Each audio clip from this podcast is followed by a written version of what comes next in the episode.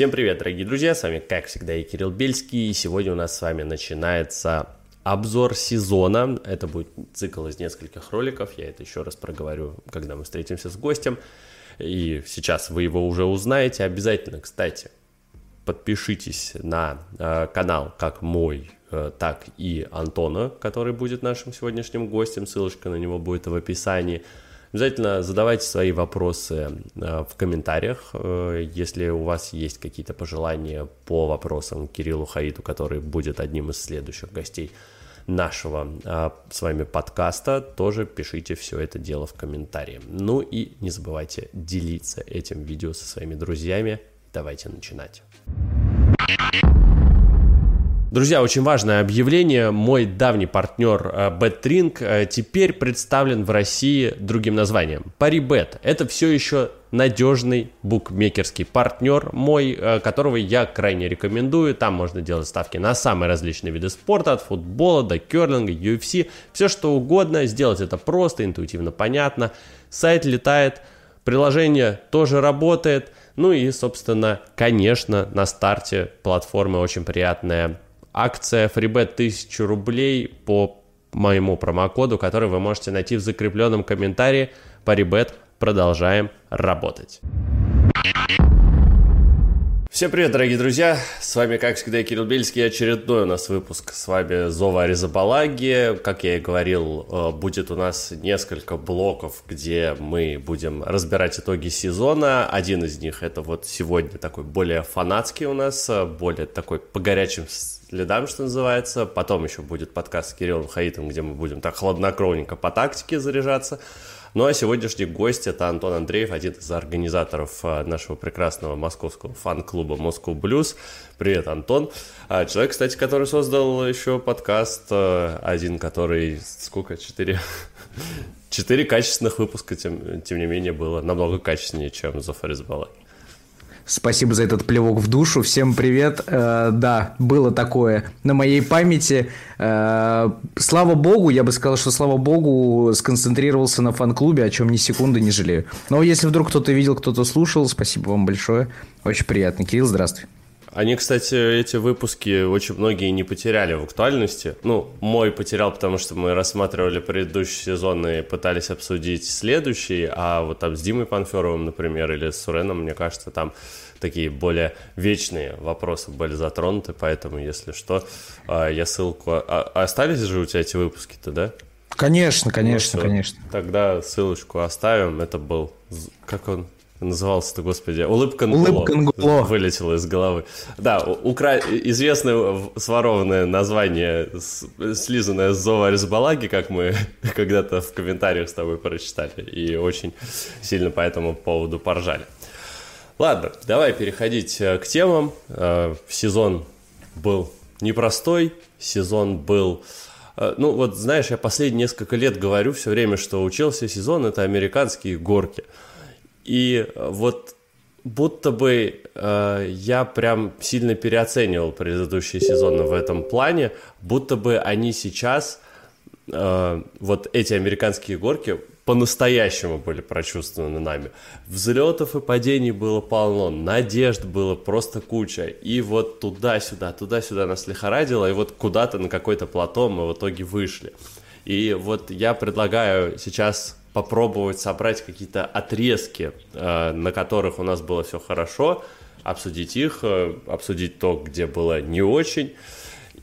И, наверное, первый отрезок, который у нас был, вот лично мое воспоминание, э, мы смотрели матчи уже вот в августе, уже вместе как раз в Москву Плюс собирались, много у нас было серьезных э, встреч еще в августе, это был и Арсенал, и Тоттенхэм, и Ливерпуль, и мы держались достойно на Энфилде в десятером, мы обыграли Тоттенхэм и Арсенал вообще без проблем, и вот даже очень долго шли на первом месте. А потом что-то сломалось. Вот э, за счет чего, по-твоему, Челси так хорош был в начале сезона? За счет э, каких-то персоналей, за счет свежести, может быть, за счет Тухеля или за счет всего сразу? Слушай, есть ощущение небольшое у меня, что, ну, я в целом верю, как корабль назовешь, так он и поплывет, и начали, правда, классно. Во многом нам здесь помог, э, я правда так считаю, Кепа Балага поскольку мы начали этот сезон с Суперкубка УЕФА, который, ну, по игре, если вспоминать, мы, конечно, там больше владели мячом, э, все еще не очень было понятно, как мы будем играть, там, возможно, мы где-то играли там по э, прошлосезоннему завету Томаса Тухеля, мы думали, что, может быть, что-то будет меняться. Летом очень много фантазировали и думали, будем ли мы играть 4-2-4 в невероятно уничтожительный футбол, будем клепать победы 7-0 каждый раз. И было непонятно, и игра-то была очень потная, если честно, с Вильяреалом. Они под конец матча сравняли счет, и очень было трудно вскрывать дальше оборону. И серия пенальти, выход Кепы, и он подарил тот самый психологический заряд на сезон. То есть после этой победы уже с трофеем, неважно в какой сезон он считается, но с ним мы вкатились в сезон, спокойненько размазали Кристал Пэлас, и все как будто бы пошло очень здорово. Э, ты очень правильно сказал про то, что мы были на первом месте, я вообще про это забыл. А оказывается, с 7 по 14 тур Челси шел первым. Это, ну, вау, сейчас уже это даже не вспоминается, это очень сложно даже представить в какой-то степени под конец сезона, что мы были на первом месте, Тогда еще забивал Ромелу Лукаку, он забил в первом же матче, на там, 10 минуте Арсеналу. Мы думали, ну все, все. Поехали. Ехало, да, все будет здорово. И все было круто, классно до самых ужасных. Я предлагаю запретить Челси играть в эти месяцы. И слава богу, что чемпионат мира сборных будет э, именно в эти месяцы. В этом году это ноябрь и декабрь. Я бы их упразднил навсегда. Э, потому что как тянется у нас что-то ужасно, оно всегда в ноябре-декабре. И как раз где-то 14 тур там, скорее всего, подошел. Говорят же про Манчестер Сити, что она команда-марафон которая вытянет 38 туров и переедет даже самый классный Ливерпуль, что она делает уже там несколько сезонов подряд. Да, это их четвертое чемпионство за 5 лет. Вот этого марафонского духа у Челси пока нет. Э, это даже еще до того, как травмировался Бен Чилвелл и Рис Джеймс. То есть до этого тоже начались вот эти самые э, ужасные матчи для любого фаната Челси. Это Бернли, 18 ударов по воротам, 1-1. Это кто там еще у нас был? У нас были какие-то несколько матчей, которые были просто катастрофические по реализации, и с этого началось. Там очки потеряли, здесь очки потеряли, и пошло-поехало. И начались травмы. Вот что самое жуткое и обидное, и Томас Тухель, на мой взгляд, ни разу не оправдывается, когда э, упоминает про эти травмы. В системе Тухеля латерали, да, вингбеки, это угу. супер важно. Рис Джеймс, Бен это супер важно. И потеряв Бена при счете 4-0 против Ювентуса, это очень сильно нам сбило сезон. Не могу сказать, что что-то начало идти не так. Возможно, где-то там же Ромело Лукаку открыл рот, что уже плохо, что уже ужасно. Вот это я тоже предлагаю ему запретить. Он, слава богу, перестал разговаривать с кем бы то ни было. Но вот до ноября было классно, было очень приятно смотреть. Мы там серии пенальти продвигались по Кубку Лиги, тоже Кепа, это его был ударный вообще отрезок, 100 дней Кепа Рисабалаги, тут с августа по октябрь, это его часть сезона, только его и никого больше. Э, проиграли Ман-Сити, что в целом очень сильно было по делу домашнее поражение, где вообще, по-моему, в одну калитку все, к сожалению, прошло. И да, вот один тут... из худших матчей сезона, 100%, да. Да, и потихоньку, помаленьку начали сыпаться. Ну, начали сыпаться глобально, как претенденты на титул начали сыпаться, да. Из группы Лиги Чемпионов все-таки мы должны были выходить и вышли вообще неважно с какого места. Даже, слава богу, что со второго. Э, повезло, что попали на да, две жеребьевки Лиля. Это было прекрасно. Вот, и ужасный ноябрь. Ужасный ноябрь. Я не хочу верить, что это проблема физподготовки. Я не хочу в это верить. Но, может быть, оно и так. Может быть, действительно, после ударного старта нам тяжело пока э, вскрывать эти обороны, которые постоянно приходится вскрывать. Как раз вот эти вот Бернли и прочие ребята. И это тяжело. Ровно после 7-0 от Норвича все спотыкнулось. И вот это очень, конечно, грустно. А причин объяснений я не могу найти. Это невозможно. Я просто надеюсь, что когда-нибудь мы это перестанем лицезреть. И это закончится. Эти месяцы. Но оно закончится, чемпионат мира будет. Угу. Может быть, это нам сыграет на руку. Слушай, вот по поводу первого места, я даже сегодня увидел эту статистику, я немножко прифигел. Челси оказывается на втором месте по количеству дней на первом месте в этом сезоне. Немножко пространно сказал. 70 дней мы были на первом месте, больше только Манчестер Сити. Но, к сожалению, этого не хватило. Да, это было э, не слишком долго, э, хоть и... Точнее, не в том, не в не в тот а, участок сезона. Последние 70 дней было бы неплохо быть на первом месте, а вот первый там это такой себе. Это не, я согласен, я согласен на, согласен на 7 дней последних. Вот да. все, можем быть девятыми, но последние 7 дней, пожалуйста, было бы здорово. Вот эта плотность ты в таблице представляешь себе. Девятое место и через неделю на первом. Ну, слушай, этот сезон же был таким, что на 38-й тур э, математически каждая команда могла поменять свое место в таблице. Тоттенхэм должен был выиграть, правда, 200-0, а мы 100-0 проиграть, чтобы мы поменялись, но все равно любая команда могла поменять позицию. Да, и чемпионская да, развязка. Так. Вот ты про матч с Бернли сказал. Я, честно говоря, даже забыл про то, что Бернли, э, вообще-то говоря, у нас э, с Беном Чиллелом еще был. Я вообще про это, если честно, забыл. Это а, вот тот самый период, это тот самый период, когда вот мы обыграли Ювентус, дома спокойно, там потеряли Бена, немножко взгрустнули, но темп был такой, ну то есть мы так э, проехались, если позволите, при всем уважении к Ювентусу, катком в одном взятом матче, учитывая, что домашний э, для Юви матч мы проиграли, когда там на третьей миллисекунде после свистка на второй тайм Киеза просто убежал и пробил в девятку, и мы проиграли, я не ожидал такого разгромного вообще результата. И все mm-hmm. в целом было ок. В целом было ок. Да, и это было вот как раз после Бернли, да. Будто бы да, после Бернли мы как-то вот, у нас был вот это э, прибавление, прирост этот Лестер мы просто размажили тоже еще. А потом, а потом я вспомнил эпизод. Кирилл, я вспомнил эпизод. Боже, ну сейчас сердце ёкнет у каждого фаната Челси, кто вспомнит, а вспомнят многие. Э, я думаю, что с того дня, когда вот все сломалось, я сейчас скажу, 28 ноября, когда свет софитов на Стэнфорд-Бридж стал чуть меньше гореть до конца сезона, когда Фрелло, ослепленный красотой своего стадиона, подарил гол Джейдену Санчо – и нам пришлось отыгрываться там, и сам же Жоржини забил пенальти, и мы сыграли в ничью с Юнайтед, тоже в абсолютно победном матче. Вот что тоже меня ужасно раздражает, оба матча с Манчестер Юнайтед были абсолютно победные. Абсолютно победные. 6 очков. Вынь да положь. Но они такими не стали. Они такими не стали. Не говорю ничего про Лукаку. Его бог рассудит. Я не знаю, что с ним делать. Но вот такой микромомент. Потом кое-как, еле-еле, там очень на тоненького, съездили к Уотфорду. Что тоже, это было невероятно. Мы сидели, э, Москву Блюз, у нас было человек 12, кто вообще пришел в среду вечером на Уотфорд.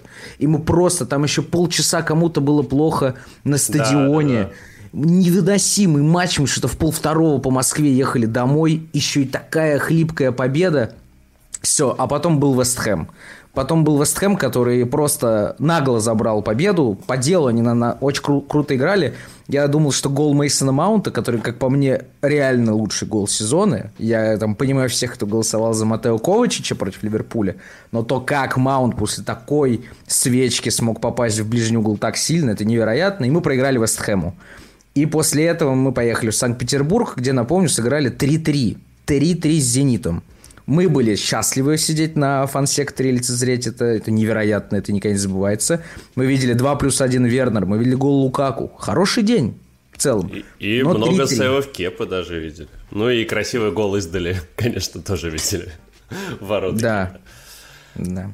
Это все было, действительно. А, но, кстати, гол Ковача я выбрал еще во многом, потому что это было 2 января, и это позволило моментально протрезветь после новогодних праздников.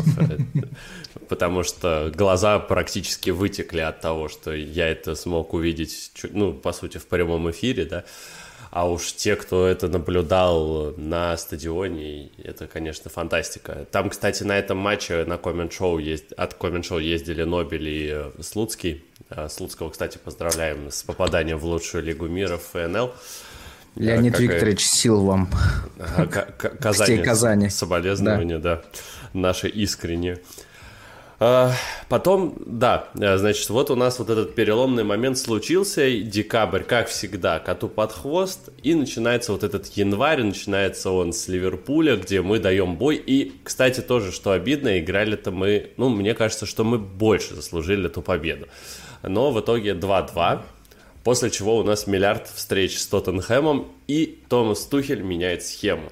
А, не от хорошей жизни, потому что и Алонсо уже наелся откровенно, и Бена Чилвелла нет, и Эмерсона не отдают. И в этот момент приходится что-то делать.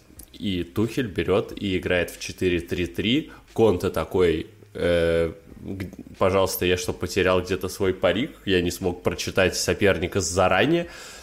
И в итоге это привело к тому, что Челси спокойно в полуфинале э, Кубка Лиги, в двух полуфиналах проходит дальше – спокойно выигрывает и в чемпионате у Тоттенхэма, это тоже очень важная была победа. И вот кажется, ну все, перезагрузка. Даже несмотря на то, что состав максимально хромой, я вот в этот момент смотрел на Челси, я каждый, я каждый матч боялся, мы сейчас проиграем. У нас э, сейчас недостаточно хороших исполнителей. У нас там центр поля опять весь свалился. А, Жоржинью-то, кстати, против МЮ же на уколах играл, и потом вообще пришлось выпускать, э, хрен пойми, на «Зенит» у нас играли Рис Джеймс и кто там, и Рос Баркли Сауль. в опорке. А, Баркли. Сауль играл левого латераля. Там, ну, вообще, да, и Роса Баркли мы увидели, это что же, какая, какая исключительная вообще вещь. И э, вот в январе казалось, блин, что творит Тухель? он умудряется с инвалидами, откровенно говоря. Ну, Сар, при всей моей любви к Лиге 1 и тому, как Сар играл в Ницце, в Англии он просто последний инвалид. Ну, он одноногий, ну ничего ты с этим не сделаешь. И нет, все нормально, все нормально. Даже с Саром удалось э, Тухелю далеко зайти э, и спокойно выйти в финал Кубка Лиги, спокойно держаться на плаву в английской премьер-лиге и потом поехать еще и на клубный чемпионат мира. Там уже и Эдик Минди вернулся, и Кепу, кстати, опять мы отмечаем, потому что это был очень хороший для него месяц. А потом мы берем клубный чемпионат мира, и все, и как бы ну, матчи клубного чемпионата мира вообще, мне кажется, странно обсуждать, потому что они были, ну, такие очень экстравагантные, очень странные соперники, Челси там очень вязко играл. Но главное, что забрали последний недостающий для Абрамовича титул. Теперь у нас тут это красивое лого. Э, слава богу, успела футболка дойти до закрытия Мегастора и э, воздушных границ тоже. И вот вроде бы этот позитивный заряд, он должен был дать возможность Челси дальше очень неплохо выступать, там и календарь был несложный, но что-то начали все больше оступаться, будто бы вот опять. Будто бы вот, ну, опять что-то было не так. А потом еще и поражение в Кубке Лиги от э, Ливерпуля, тот самый удар Кепа выше ворот. И для многих после этого Аризабалага и все его вот э, успехи в первой половине сезона, они вообще на ноль помножились.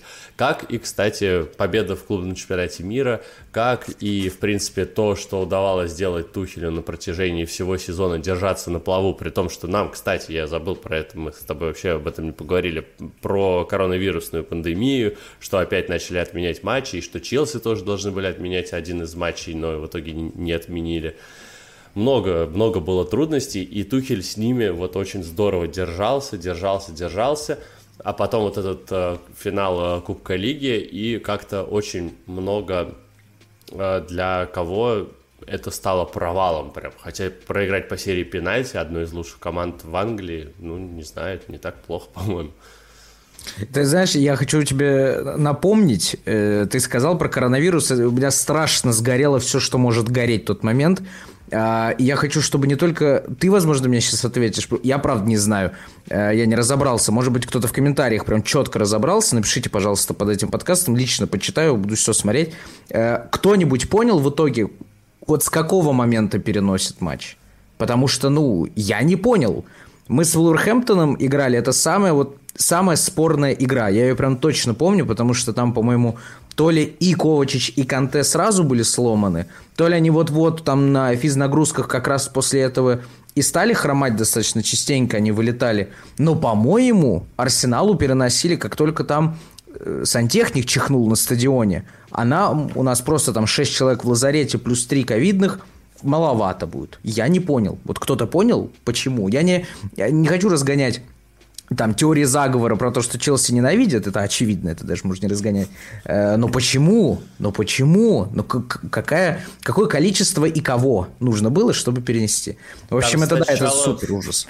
Там сначала были очень расплывчатые правила еще до матча с Вулверхэмптоном и во время матча с Вулверхэмптоном. А вот сразу после него, через два, по-моему, дня появились уже четкие правила, что у вас там должно быть... Ну, я уже точно не помню, какие именно цифры там были, но они появились, четкие правила. Э, потом там начали еще и с ними хитрожопить, естественно, мы все э, вспоминаем 10 ложноположительных тестов э, в команде Юргена Клопа, при том, что шанс ложноположительного теста, по-моему, 5%. Ну, то есть это просто невероятно 10 получить. И на самом деле в итоге-то только Челси и Сити не перенесли никаких игр, но у Сити начали болеть очень поздно и аккурат под э, достаточно большой перерыв, который у них там случился. По-моему, как раз когда мы играли в полуфиналах Кубка Лиги, они отдыхали и болели. И перед матчем с нами была вероятность, что кто-то не вернется, но вернулись почти все. И в итоге нас опять победили, к сожалению. Совпадение? Не думаю. А ну, вот да. да, там Ливерпуль, Тоттенхэм, э, Арсенал, всем переносили игры. Тоттенхэму вообще, по-моему, игр 5 перенесли, и они все 5, кстати, выиграли. Недавно Атлетик делал небольшую статью по поводу того, кто а, больше всего заработал очков с перенесенных из-за ковида матчей. И вот Тоттенхэм был уверенно на первом месте, но вот точно не помню, то ли 3, то ли 5 игр им перенесли э, но у них там действительно было много проблем, плюс у соперников еще были проблемы, поэтому у них получилось больше всех вот эта дыра. Я знаешь, как тебе еще предлагаю, вот последнее по теме ковида, и дальше пойдем. Все пошли от ковида, и мы пойдем. Э, вот игра с Уолверхэмптон мы сыграли 0-0. Мы сыграли 0-0, я помню, это был очень скучный матч, там я даже не помню ни одного опасного момента ни в чью сторону. Ну, может быть, я забыл. Но вот представьте, что эту игру перенесли на март. Ну, например, на март, когда Челси был очень неплох. Мы там Реал нет-нет, да и да. Ответку я имею в виду. И вот представьте, что в этот момент мы играем с Вулверхэмптоном. Э, да, в апреле мы им проиграли, точнее, сыграли в ужасную эту ничью домашнюю, но просто представим. То есть мы не досчитались до Ливерпуля 18 очков, до второго места. Это, ну, понятно, да, звездец как много, мы все это понимаем, хотя там в прошлом году, мне кажется, было побольше отрыва. Но вот здесь мы где-то там два очечка потеряли. Где-то мы еще на ковиде, я уверен, тоже где-то мы сыграли какую-нибудь ничью или проиграли, где могли набрать эти очки. И опять же, Томас Тухель, ладно, мы с тобой, мы-то с тобой э, там для команды пока что никто. Пока что говорю, потому что надеюсь, что ты когда-нибудь станешь кем-то ближе к Челси, чем просто Конечно, блогер. владельцем. Ну, тут тебе... А, ну хотя... Ну, ладно, Через не будем разгонять лет. эту тему. Мне не нужны проблемы эти, да. Представим, что эти вот очочки хотя бы гарантировали бы нам не в 37-м туре Лигу Чемпионов, а, например, в 35-м или в 34-м. Мы бы увидели больше, чем один гол Росса Баркли. Я мечтал увидеть гол Маланга Сара. Возможно, мы бы могли поберечь Хайверца и Вернер, они бы не сломались прямо под конец сезона. Там неизвестно же, сколько они там, не дай бог, предсезонки пропустят. И вот так тихонечко помаленечку зима всегда самый просто, ну, ужасный период, где вот все, что может сложиться и случиться, Челси именно так и происходит. И я хочу в последнее про январь сказать, что открылся Хаким Зиеш, который нам львиную долю вообще, мне кажется, январских матчей, правда, вытащил. То та банка Тоттенхэму, которую он забил, ну, там Тоттенхэму забить там много ума не надо. Марк вот, так... это делает вообще на завтрак обычно. Встает да, и сразу да. забивает Тоттенхэму, ровно так же, как и Виллиан это делал. Вот мы с тобой по горячим следам, как фанаты рассуждаем, правильно? Мы же сейчас угу. не, не тактические гики. Да. да. Ты сказал, что как будто бы незабитый пенальти Кепы в финале Кубка Лиги, да, очевидный в стиле типа Куртуа лучших времен, э, и Серхио Рамоса шарахнул, значит, за стадион этим мячом. Э, по ощущениям, действительно, мы проиграли две крайние серии пенальти. Оба финала Кубка, оба очень важные э, серии пенальти, где там жесткая лотерея и в то же время не лотерея. Все мы это прекрасно понимаем. Но, блин, мы бы до финала Кубка Лиги не дошли. У нас было две серии пенальти в Кубке Лиги подряд. И все да, их взял да. не, не Эдуард Минди. Суперкубок УЕФА, кто бы как к нему не относился, в августе я был счастлив, что мы его выиграли. Мы его в последний раз до этого выиграли в 98 году. Поэтому я не думаю, что Кепу Ариса Балагу можно... Э, я думаю, что его чаша весов пошатнулась, но не сильно. Я считаю, что у Кепы классный сезон был. Да, он с того дня, по-моему, не сыграл ни одной минуты в сезоне, или где-то он выходил, могу ошибаться. Э, я имею в виду уже второй, вот первый финал Кубка, Ли, Кубка Лиги против Ливерпуля, когда он шел под пенальти, мы проиграли. Угу. Но послушайте, сейчас риторика вокруг Кепы такая, что э, Томас Тухель говорит, что он может быть классным первым номером. Не знаю, насколько здесь, э, читаю между строк, в другом клубе или в каком-нибудь, или у нас, например, никто ну, не знаем пока. Но он заканчивает этот сезон хорошим кипером. Наконец-то. Э, пелена Лэмпорда и тот период – ушел, как и пелена Лэмпорда была у Рюдигера, тоже закончилась. Это очень классный переход в новый этап. Поэтому весна вообще вот после Суперкубка, после Кубка Лиги, после клубного чемпионата мира, это была вот вообще весна, не пойми чего. Для меня был самый классный матч, это, конечно, ответка с Реалом, где система VAR сработала настолько невероятно, что она заметила, что э, Маркус Алонсо мяч попал в ноготь, и изменила траекторию движения на полтора микромиллиметра и отменили Не, ну гол. там видно, там было видно, к сожалению. Но там было видно, что мячик идет к руке, и, возможно, даже ее коснулся. Но... Коснулся, коснулся. Там прям видно чуть-чуть, что поменялась траектория, видно было. А, к сожалению. Но это был, короче, очень крутой матч, очень да, крутой матч. Да. Он, возможно, был по тому, как мы превосходили над Реалом, вот для меня, вот по горячим следам, возможно, круче, чем весь прошлый сезон в полуфинале, когда и там, там ничья была, но мы были лучше, очевидно, и дома просто там камни на камень не оставили. Это был отрезок 80 минут полного доминирования над Реалом, и я думал, отлично, ударная концовка, here we go, как говорится. Но, но вылетели, ладно, это не стыдно, не обидно, это достойно. Проигрывать всегда грустно, но это было реально достойно, даже для э, обладателей трофеев.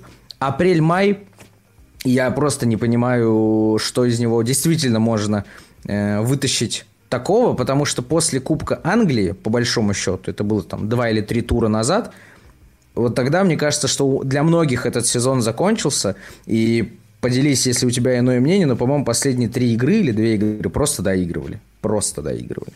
Да мне кажется, на самом деле, даже вот после уже вылета из Лиги Чемпионов очень много доигрывали. У нас же там были матчи с Эвертоном, с Манчестер Юнайтед, с Арсеналом. Все же это было еще до финала Кубка Англии.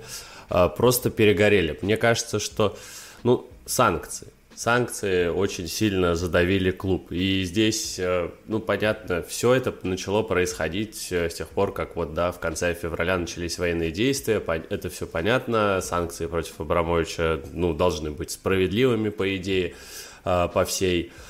Но я тогда призывал, мне просто вот иногда камень в огород украинские э, телеграм-каналы присылают, э, что я защищаю Абрамовича и прикрываюсь шейхом, который владеет Ньюкаслом.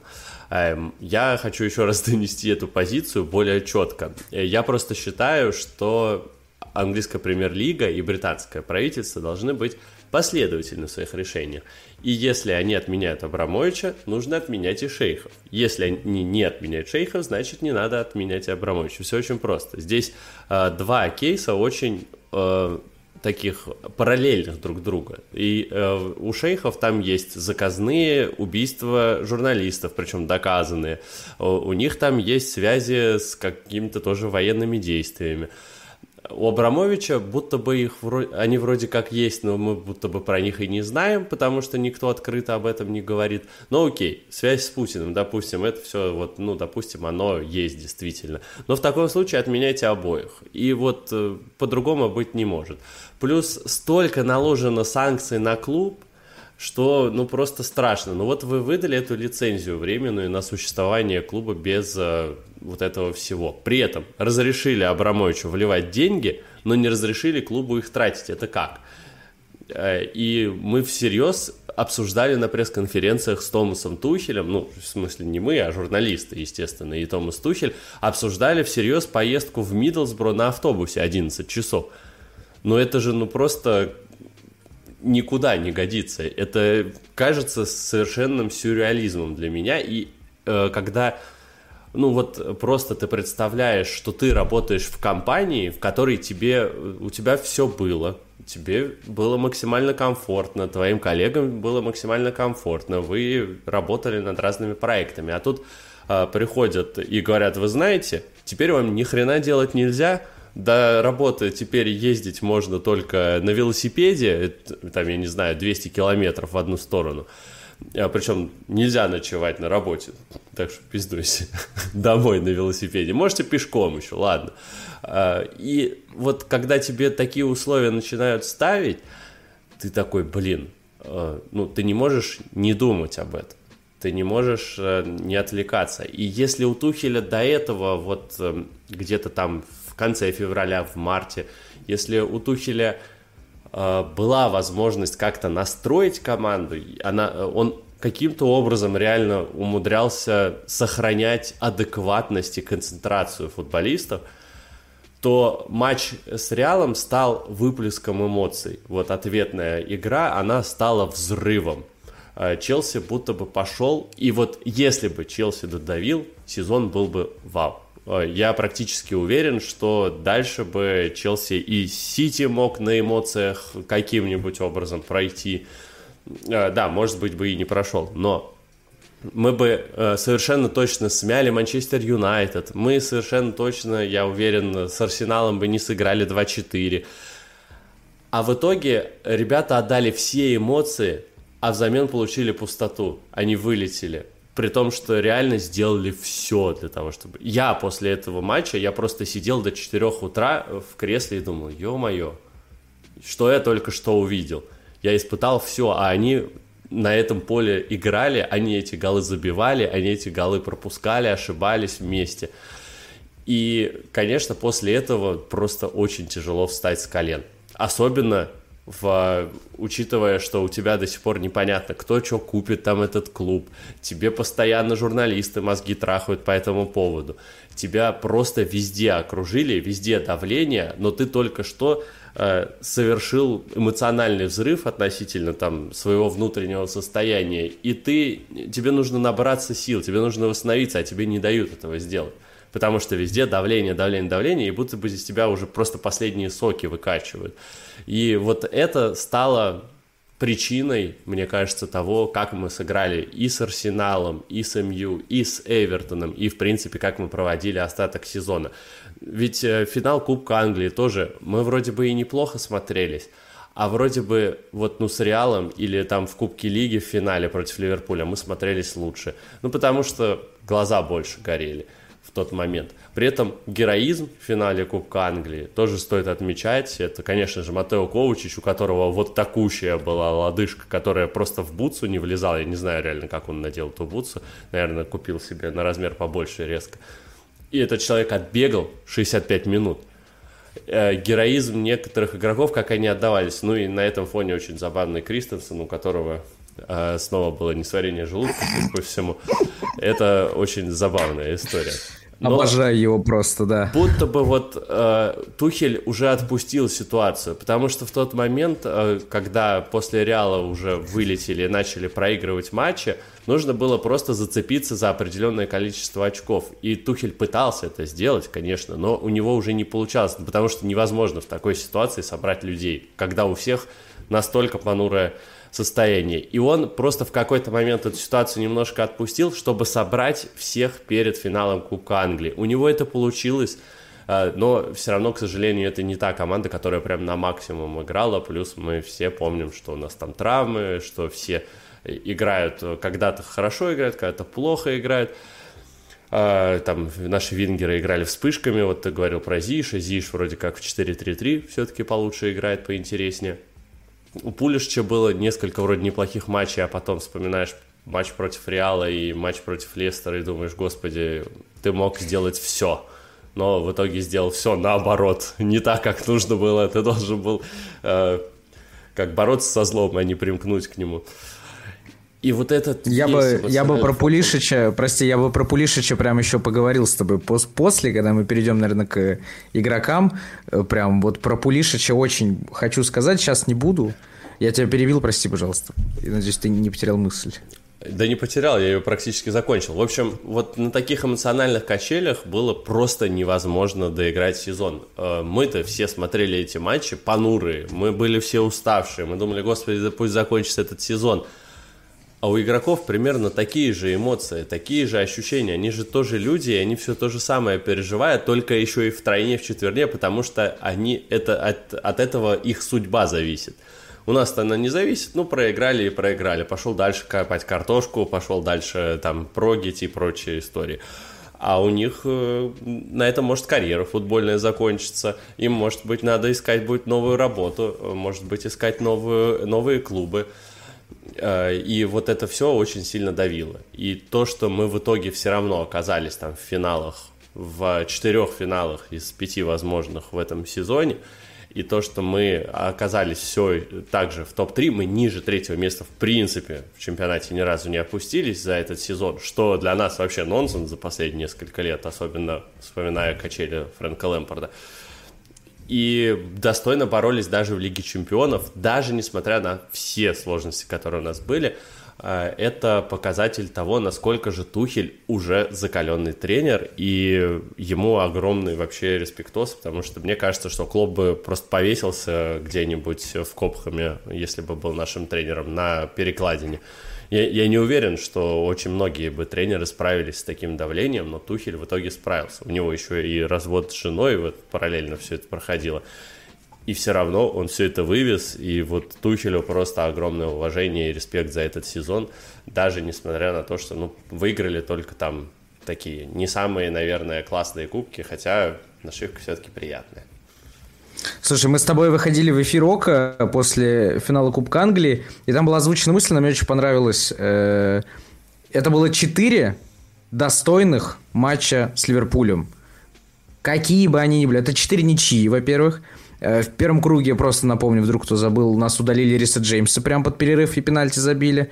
А во втором круге, вот как раз когда Кирилл был с похмелья абсолютного, Ковачич, э, возможно, тоже забивал сумасшедшие голы и мы сыграли 2-2, где просто провалили, по-моему, 25 минут.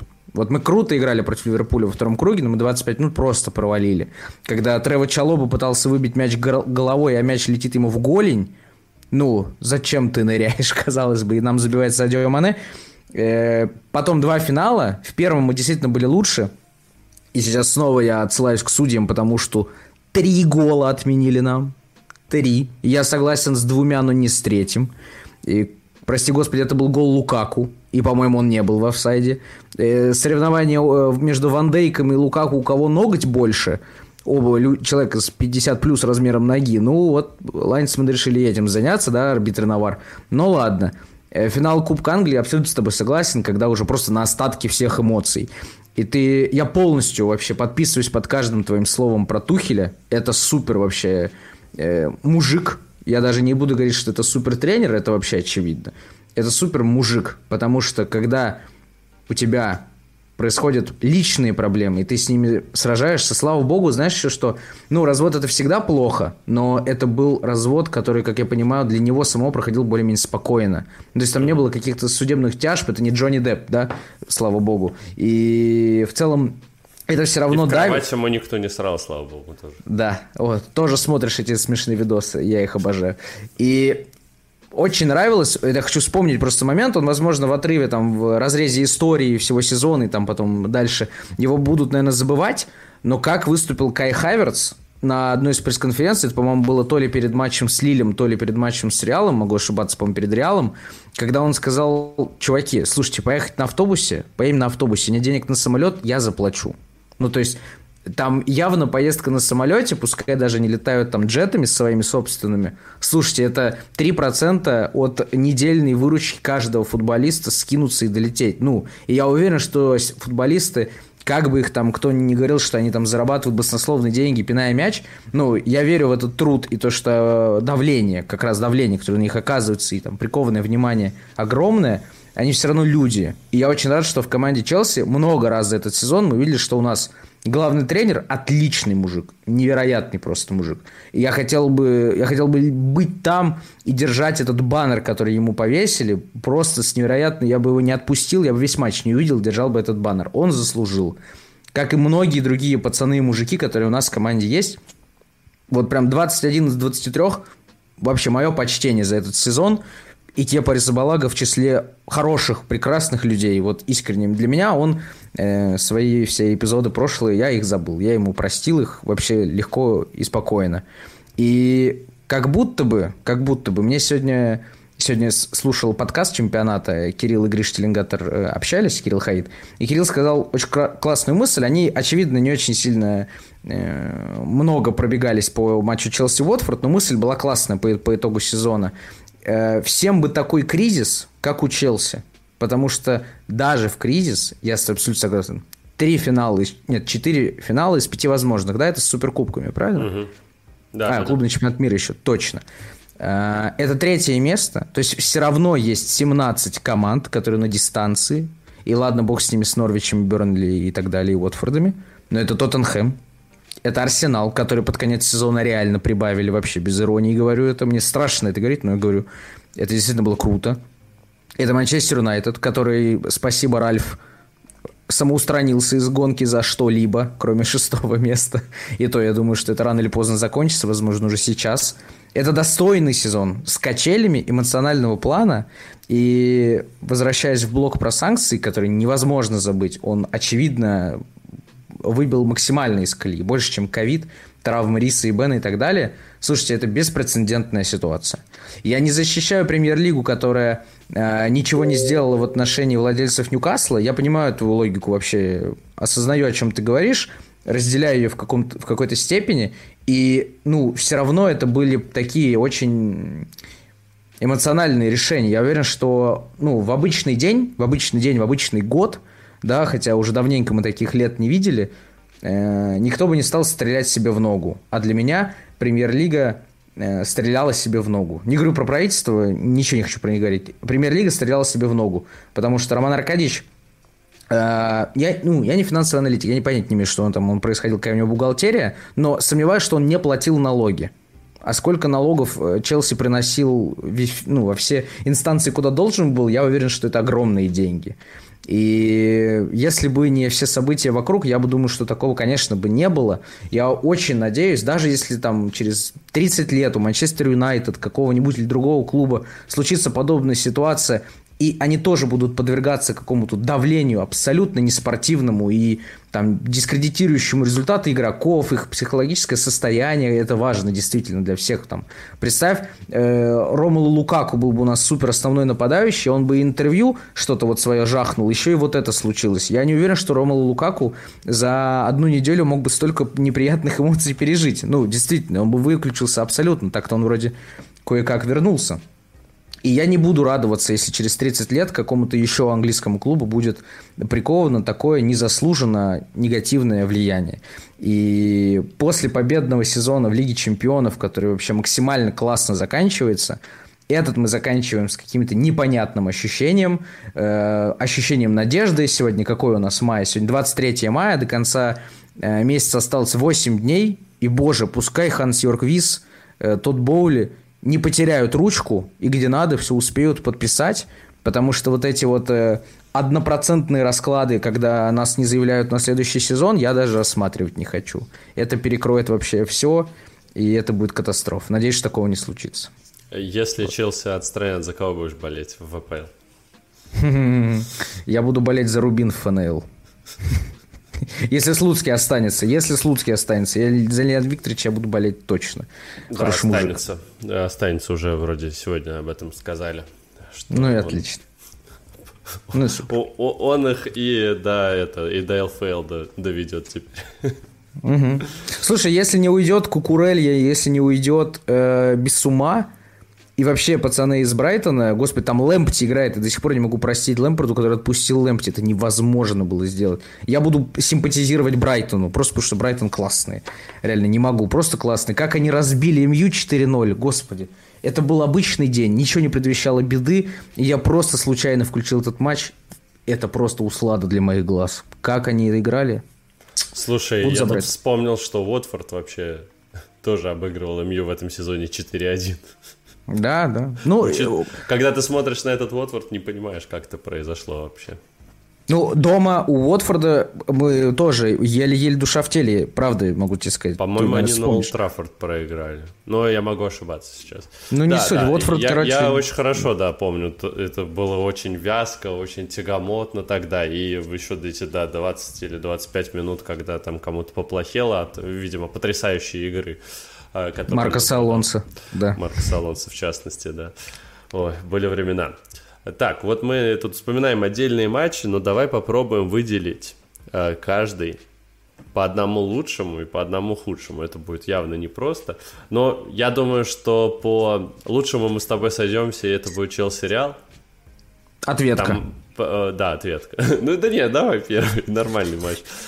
Э, это был, конечно, фантастический матч по эмоциям. Да, он в итоге оказался для нас не выигрышным с точки зрения прохода дальше, но то, сколько эмоций я пережил за этот вечер. Я смотрел этот матч один в Торжке. Я орал как ненормальный там абсолютно. Я не понимал, что происходит. Нам, у нас будто бы не было надежды. Потом эти 3-0. Ты просто не понимаешь, что происходит только вроде как вот начинаешь так окрыляться, как будто выпил ящик Редбула, и тут тебе просто сверху молотком по башке этот Родриго. И потом, потом оказалось еще, что все-таки дожмут эти два момента Пулишича. И вот ты даже вспоминать начинаешь, и сразу какие-то эмоции испытываешь просто от воспоминаний. Это значит, что матч был действительно очень сильным, и сто процентов это лучшая игра э, ну, не с точки зрения, может, качества игры, да, но с точки зрения эмоций, с точки зрения вот этих фанатских воспоминаний, это вот, ну, вообще навсегда, наверное, матч. Ну да, мы этого, мы этого не добрали в финалах, очевидно. Ну, то есть оба с Ливерпулем не были такими по накалу, э, по эмоциям. Это не клубный чемпионат мира – потому что в 360p очень сложно следить за футболом. Господи, хоть кто-то посмотрел в нормальном качестве этот турнир? Не знаю, мне кажется, никто. Это учитывая, что это официальный YouTube был. Да, да, да. Уже тогда мы начинали качать VPN, да, и пытаться хоть как-то через там Молдову посмотреть, да, да было дело. Да. Э, это, возможно, дождливый Кепа Рисабалага и его там суперкубок э, Европы в августе. И то, ладно, окей, оно того все равно не стоит. Поэтому Реал точно. Я пытаюсь вспомнить э, какой-то худший матч. И ты знаешь, я очень хочу как будто бы назвать очевидно матч, в котором... Э, ну, Кристиан Пулишич у меня вообще в этом сезоне ассоциируется с э, эпичным промахом. Возможно, даже неправильным действием почти всегда. Я очень угу категоричен по этому сезону к э, Пулишичу. Э, ну, так вот, у меня, я так ощущаю его игру. И хочу вспомнить какой-нибудь матч, в который мы должны были выигрывать, но не выиграли. Почему? Потому что, когда сами себе вот проиграли. Мне кажется, что худший матч должен быть именно такой. Потому что не помню особо матчи, где нас прям переехали. Ну, то есть... Брэнфорд, оба матча с Брэнфордом. Ой, как это, как мы отскочили в октябре, это у меня да. было потное все. Ну, Я зато потом эти эмоции, на бридже да. нам залетело все. Да, да, это Абсолютно правда. Все. Я не буду говорить, что это Брентфорд, потому что Брентфорд был просто хорош, и мне казалось, что он еще и в октябре заслужил победить, на самом да, деле. 100%. Поэтому, поэтому ладно. Это не худший матч сезона такие матчи должны быть, они отрезвляют. По-моему, после матча с Брентфордом нас очень сильно отрезвило. Там же где-то рядом был Реал, по-моему. Я не уверен, до или после. Сейчас, конечно, краем глаза проверю. У меня все открыто. А, до... Э, э, Реал был после. Реал первый матч был после. Да, то есть мы проиграли 1-4, и потом дома от Реала тоже отъехали. Ну, окей, да. там, два отрезвляющих матча получилось mm-hmm. у нас. И я, я придумал, я придумал, я... Минди не... все еще подбуханный был, видимо, в первом матче. Возможно. Возможно. Я вспомнил матч, который вот самые мои жуткие эмоции после матча, это 2-4 от Арсенала дома. Да, я просто да, не да. понял этот матч. Он какой-то никакой. Абсолютно никакой. Э, бог с ними, с арсенальцами. Э, Микетти стал профессиональным футболистом в этом сезоне после этого матча, ведь именно тут он открыл свой счет голам, но, блин, даже Вернер забил. Что вам еще было нужно, чтобы просто выиграть у Арсенала? И что пошло не так, вообще понятия не имею. Как обычно, овладели мячом, били поворотом, но вот в этом случае как будто бы, как будто бы не знаю. По ударам Арсенал нас перебил тогда. Да, и это вообще не понимаю. Вообще какой-то дворовый футбол был, я очень хорошо помню.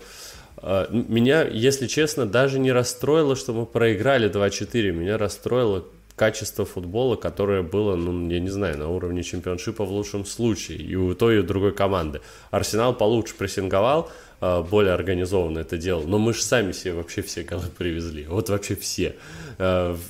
А, какие-то дикие отскоки, какой-то Кристенсен, который зачем-то вышел в этот раз нагадить на поле, хотя мог бы просто остаться на унитазе.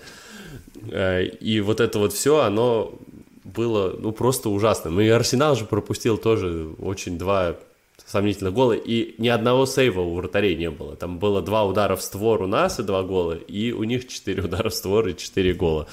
А, поэтому, да, для меня это был самый плохой, наверное, матч в этом сезоне, а, потому что какая-то опять вот, знаешь, безвольность была. Ну, это было и понятно, потому что это уже как раз все началось, мы уже вылетели, насколько я помню, от Реала.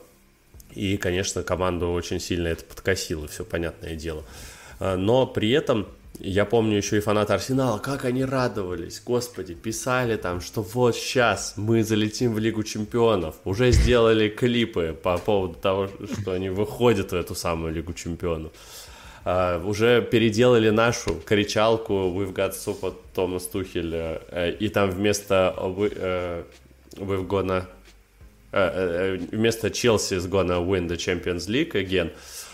Ну, это конечно, не наша кричалка, это я сейчас шучу, и ее уже очень много кто использовал, но они сделали We've got Super Mick Arteta, бла-бла-бла, а, и в конце Arsenal's gonna qualify for the Champions League.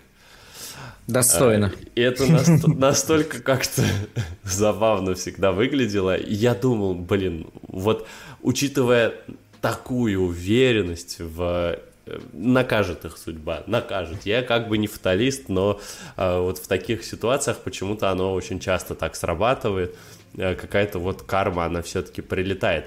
И очень много там радовались и э, э, блогеры по Арсеналу, говорили, что фантастический матч э, провела команда, хотя на самом деле, правда, колхозный футбол был. И просто Арсенал действительно был лучше, он заслужил эту победу. Но уровень футбола был в этот день явно не на самом высоком э, своем положении. И э, они говорили, вот Асан, э, он писал, что он сразу забыл про три поражения, которые были до этого, они же три матча подряд слили и, и там Кристал Пэлас они отлетели прям совсем. При этом во всех матчах они смотрелись неплохо, и в некоторых из них должны были 100% побеждать, просто не везло. И как всегда повезло на матче с Челси все забить. Ну, господи, в какой еще вселенной Нкетия бы забил два мяча, я не знаю если У Манчестер Юнайтед есть то же самое в этом сезоне. Они тоже выдают какой-то не очень приятный отрезок. Матч с Челси ничья. Матч жизни, все получается. Ну, там, на должном уровне, чтобы очки у Челси отнять. Да, да. Я придумал, я придумал топ-2 и топ-3, потому что все-таки э, были сомнения, какой худший матч. Арсенал мы вспомнили, сошлись с тобой на нем. Но все-таки первый матч от Реала был э, не отрезвляющим, не по, ну, там, не очень сильно по делу, он был прям как... Ну, говорю, он очень был разочаровывающим. То есть там разочаровала игра. Тебе для этого уже все сделали. Ты проиграл Брентфорду 1-4. Соберись, ну там, будучи кем бы ты ни был, да, там, Мейсоном Маунтом пускай. Все, тебе удар по щеке случился. Соберись все. стригись ты перед первым матчем, а не после него. Да. И и все равно было плохо. Вот это грустно, то что вот э, в очень важный момент не стало лучше, хотя должно было быть. Могли проиграть да, три тура да. чемпионате, мы бы простили, да, условно, там, по... предпочли бы мы победу над Реалом в первой игре. И топ-3 я все-таки хочу поставить, потому что Две игры, когда вообще без шансов. Вот были две игры, когда без шансов. Это оба матча с Сити. Да. К сожалению. А может быть, кто-то помнит, что в прошлом году мы с, э, с Манчестер Сити сыграли три матча весной, три раза победили. В полуфинале Кубка, в чемпионате у них дома, и в Португалии самый важный матч тоже победили. И казалось бы, да, Ман-Сити, получается, отомстил, да-да-да, кусок э, сеточки у тебя там, да, красиво смотрится. И по сути, нам в этом году отомстил Ман-Сити. Причем отомстил четко, уверенно и по делу. Ни там, ни там шансов ноль. Э, когда я увидел, что после матча на Этихаде у Ромело Лукаку было 6 попыток э, выиграть или 7 верховое единоборство, ни одно не выиграл. Э, я сейчас не конкретно в адрес Ромалу говорю. А в целом вот матч, когда ты понимаешь, все, руки можно опускать. И они, правда, опустились, и даже на самом деле по делу. Поэтому вот Ман-Сити, я очень надеюсь, что в следующем году мы дадим им бой. Вообще в целом за Было бы славно. Было бы славно на самом деле. Но это все сильно очень зависит от того, что у нас будет летом.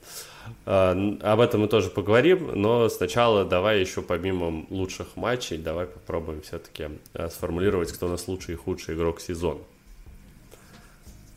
Я голосовал за Риса Джеймса, потому что э, если всем игрокам Челси оставить столько минут игровых, сколько было у Риса Джеймса, при прочих равных, что называется, Рис был крут.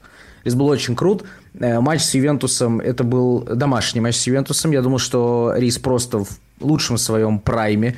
Гол голевая, убрал на замахах, забивал с лета, на грудь принимает, когда он сразу, понимаешь, будет опасно. И вот э, хочется такое ощущение ловить после того, как игроки атаки Челси что-то э, пытаются создать. Такое есть не всегда. А вот в случае с Рисом первой половине сезона это было всегда. Мне так это вкатывало, как он подключается, это всегда опасно. Он лучше всех простреливает. Вот, не, не знаю, он вообще в лиге.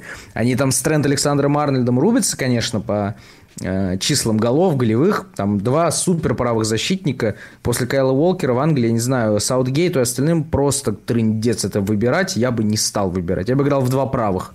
Я был бы первым в мире, кто играл бы в два правых защитника. Как? Саутгейт не, не парится, он берет пять правых просто сразу. Трипьер еще там. Да, еще можно, если что, найти откуда-нибудь из подвала Ван Бисаку, который тоже англичанин когда-то был очень крутым правым защитником. Да, Мейсон Маунт пробил 29, да, по системе гол плюс пас во всех турнирах, и это круто, и Мейсон красавчик, и то, что ему дали лучшего игрока сезона, вообще сомнений нет. Э, но в целом это вот кто-то из этих двух, мне кажется, достаточно очевидно на самом деле к сожалению. Тебя кто? Ну, я выбирал, голосовал за Тиаго Силу, потому что в 37 лет, мне кажется, все остальные наши игроки уже завершат карьеру, а Тиаго Силва продолжает играть. И это главный оплот спокойствия. Мы постоянно восхищаемся там классным сезоном Рюдигера, например, а, тем, что Спиликуэта вроде как э, тоже пока что неплохо играет, хотя последнюю половину сезона он как раз проваливался частенько но это все становится возможным э, в тройке центральных защитников, когда играет именно Тяга Силва в центре.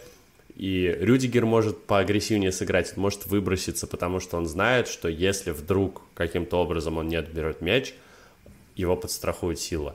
И Сила был везде. Он сколько раз в этом сезоне вынес с ленточки, просто не сосчитать. Э, эти мячи, все время подстраховал, все время подсказывал. Ну и в принципе, даже когда он приходил при Лэмпорде, и когда мы еще играли в двойку защитников, да, у него был ужасный матч с Вестбромвичем э, первый, но потом он вселил спокойствие в эту оборону, и вот э, многие говорили о том, что игроки именно, что это Эдуард Минди, тоже его эффект, и так многие почему-то считают, но нет, секрет не в этом, и мы в этом сезоне имели возможность в этом экспериментально убедиться – потому что мы видели эту команду из Кепой на воротах. И когда там есть Тиаго Силва э, в обороне рядом с ним, никаких проблем и у Кепа тоже нет. Потому что все-таки вот именно Тиаго Силва и его величие, оно, наверное, как-то вот оно успокаивает ребят. И нам не хватало лидеров такого э, сорта в любом случае в раздевалке. Э, он э, был действительно очень важен. Я до сих пор вспоминаю и смеюсь, как Никита Ковальчук говорил, что Тяга Сила будет сидеть у нас на банке просто. И зачем он вообще идет, и зачем он Челси. И вот, пожалуйста, очередной показательный момент, где Никита Ковальчук со своими прогнозами лучше лучше их нигде не публиковать. Э, Су- судит, судит по ноль матчей, судя по всему, Никита. Сужу, сужу по ноль матчей, я не знаю, что такое матчи. Да. Смотреть, как, это где... как у меня там в футбол-менеджере, да, сложилось, сейчас вспомню. Э, знаешь, что забавно? Про Тяго Силову максимальный респект, супер вообще дядя. То, как он следит за собой, за своей формой, питанием, э, сном и всем остальным в свои года, это выдающийся вообще уровень, а потому что... криокамера какая-то там особенная. Да, да, да, ну это если есть где-то вершина профессионализма, и на ней там, ну, спортивного такого, знаешь, полностью уверенного в себе подготовки своего тела по максимуму к играм, там пускай где-то прям на самом верху сидит Криштиану Роналду, ну, просто он пока еще там сидит, он тоже набил себе супер много мячей, пускай пока сидит, где-то очень рядом Тяга Сила, это чистая правда. Мы с тобой э, в личной переписке пару месяцев назад, по-моему, или месяц назад как-то уткнулись в приложение премьер-лиги, мы смотрели всякие разные рейтинги, кто там больше забил, где там наши игроки, кто нас больше бьет э, поворотом и так далее. И мы с тобой нашли единственный рейтинг, в котором э, делил первую строчку кто-то из игроков Челси. Это был рейтинг э, выносов с ленточки, и там Тиаго Силова делил первое место с Конором Коуди, у них было по два выноса. Я пытался посмотреть, мне не открывается приложение премьер-лиги. Э, спасибо, британцы, вот. И не могу проверить, но почти уверен, что... Да, я не успел его включить, но сейчас на это время тратить не буду. Я уверен, что тяга. Подписывайтесь на Surfshark, и там скидка 40%. Как вы достало? У каждого блогера Surfshark. Интересно, он хотя бы нормальный? Я вот не слышал. У меня другой, я не знаю. У меня тоже другой. Я успел другой взять. Uh, да, uh, хорошо, uh, по-лучшему. На самом деле, Рис Джеймс у меня тоже где-то очень рядом. Маунт, он набил классную стату. А, да, он, может, не везде набил ее на топах, но мне, в принципе, кажется, что в этом сезоне он меньше решал э, против классных команд. Он был, ну вот, менее заметным, что ли, в этих матчах, чем обычно, чем было, например, в прошлом сезоне, когда там победа Ливерпулю был, когда была голевая передача на э, Кая Хаверца в финале Лиги Чемпионов. Вот этого, э, и гол Мадридскому Реалу тоже, в частности, там был. Вот в этом сезоне мне этого не хватило. Хотя Реал он тоже в этом сезоне забивал же. Э, этого мне вот в этом сезоне будто бы немного не хватило. Э, но то, что он забивает, раздает, это тоже архиважно, на мой взгляд. И то, что он это делает в таком количестве, лишь подчеркивает, э, что он в полном порядке. Но это не важно, Фил Фоден может сделать 0 плюс 0 и все равно выиграет молод... самого лучшего молодого игрока. И как мы с тобой вчера обсуждали в баре, даже в 35 лет выиграет самого лучшего молодого да, игрока. Он Тут будет соревноваться со своим он будет соревноваться со своим сыном, да, в этом рейтинге за лучшего молодого игрока. Э, Кирилл, у меня, к сожалению, прогрузился рейтинг, и Конор Коуди и Сильва пропустили на первое место Тайрона Минкса, у него 4, у них по 3, поэтому упустили мы золото этого рейтинга с Тиаго Сильвой, но ничего страшного. Слушай, э, про Мейсона Маунта вот скажи, сейчас вместе разберемся. Лучший игрок сезона ему вручили на Стэнфорд Бридж в финальной игре. Это игроки так решили, или это было всенародное человеческое голосование? Как это решалось? Не подскажешь? Ну, слушай, вообще обычно есть и та, и другая премия. Есть вот да, да, да, да. Но в этом сезоне, видимо, извините, денег нету, нужно как-то хоть что-то подарить. Там не было написано, но мы же голосовали, это же было на да. сайте. Так что я думаю, что это было совместное решение и игроков, фанатов. Ну, естественно, у игроков в итоге коэффициента увеличенного какого-то не было. Да, я просто, знаешь почему? Знаешь почему спросил, прости, пожалуйста? Потому что за несколько там дней, почти неделю до этого, Мейсон Маунт, к сожалению, не забил очень важный пенальти в этом э, году и не дал нам выиграть Кубок Англии. Ну, не, с, не вешаю всех собак на Мейсона за этот промах. Более того, я убежден, что в 23 года надо промахнуться с пенальти. Спросите Килиана Мбаппе, который сборную Франции отправил домой на Евро годом ранее, да, почти что. Поэтому будет ему уроком. Я просто думал, что если это игроки решили, то это очень красивый жест поддержать пацана. Ну, я э, чуть постарше Мейсона, поэтому я все еще думаю, что я могу называть его пацан. вот. Но я думаю, что это просто очень красивый жест. И, и правильно, и Мейсон Маунт э, два раза подряд стал лучшим игроком. Э, последний, кого я таким помню, был чуть ли не Хуан Мата или Эда Назар, не помню, кто-то из них. Это Назар, это Назар, да. Э, ну Эда и Мата Назар. тоже, по-моему, становился два раза подряд. Он стал два раза лучшим игроком и ушел, да, сразу да, же, поэтому... Да. Ну, Мата, Поэтому конечно, Маунт, Маунт, окей, Маунт объясним, понятен. Ну, и мне даже приятно как фанату, что Мейсона наградили, хотя в этом году у него было больше конкурентов, и это правда. И Тиаго Силва, и Рис Джеймс, там Кай Хайверса за то, как он весну, весной включился, тоже можно было э, понять, да? Но пускай будет Мейсон Маунт. Худший игрок, вот это очень интересно. Э, назовите буквы или слово целиком. Маланг. Маланг Лукаку. Милан Лукаку, да. Да, очень похожий футболист. Кстати, э, если мы про Тяго Сил говорим, он шестой по блокировкам, между прочим, по выносам, mm-hmm. второй получается. Mm-hmm. Но, к сожалению, нигде его нет на первых местах. Э, у нас еще Мейсон Маунт три раза в штангу попал, ровно так же, как и Тима Вернер. Он Тима Вернер, по-моему, это сделал в одном матче все. У да. это было две, две штанги. А самые несчастливые игроки э, в, в этом сезоне в АПЛ. Это Рафинья и Мбиума.